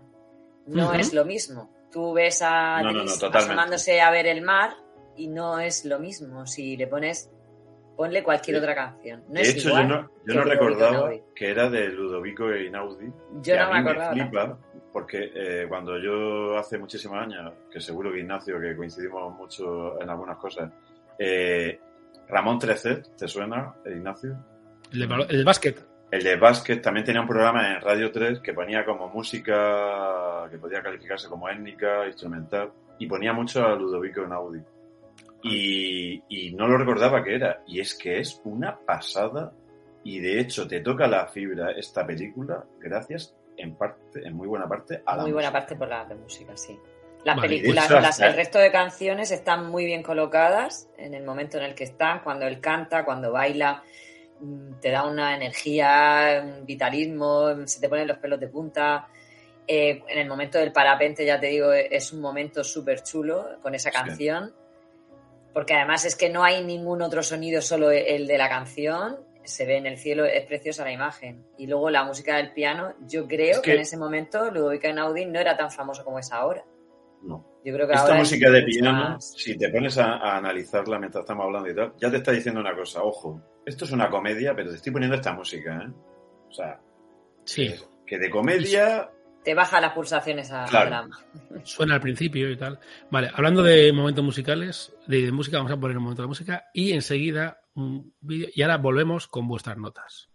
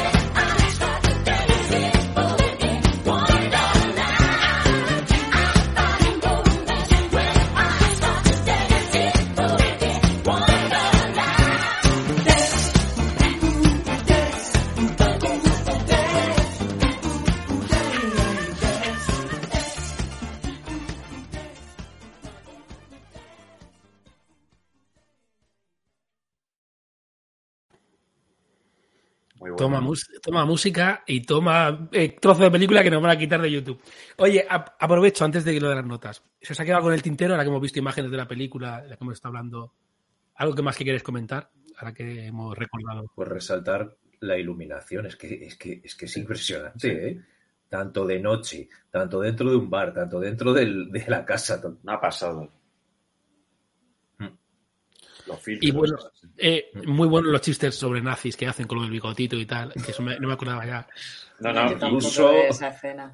Ruso, francés y nazi, ¿no? Algo así, ¿no? Sí, eso es. Es que el bigote ese, del principio ese que ha dicho que parece en Pulp Fiction. la- el- Lo difícil, a mí me, me resulta muy llamativo lo difícil que es reírse con una persona y de una persona que está así. Exacto. No, no sabes, en- es muy difícil. Yo me pongo en esa situación Es que no se y ríe reírte la de una persona que está así. con, con la persona. Con la persona, María. Sí, pero al fin y al cabo le, le estás Sí. disfrazando, le estás haciendo cosas, ¿eh? tal, Sí, sí, sí.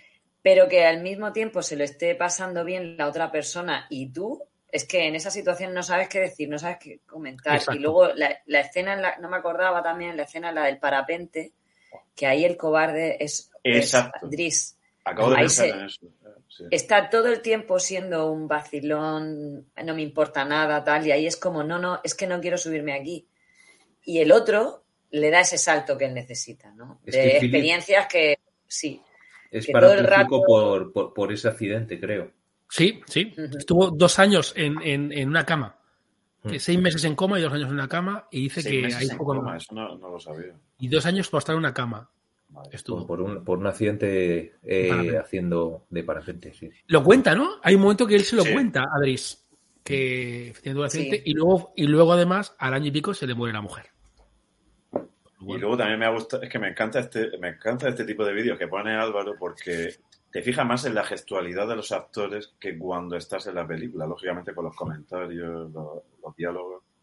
Y claro, es que este tío al final se parte el culo de todo, Philip. O sea, es que el otro le, le mete un tan buen Sí. rollo porque me estaba acordando de, de cuando ya se vuelve un macarra que se fumando porros. Y dice, vamos a trucar la silla de ruedas. Así Y es verdad. al típico, el típico amiguete suyo ñapas, de barrio que truca ñapas. todo.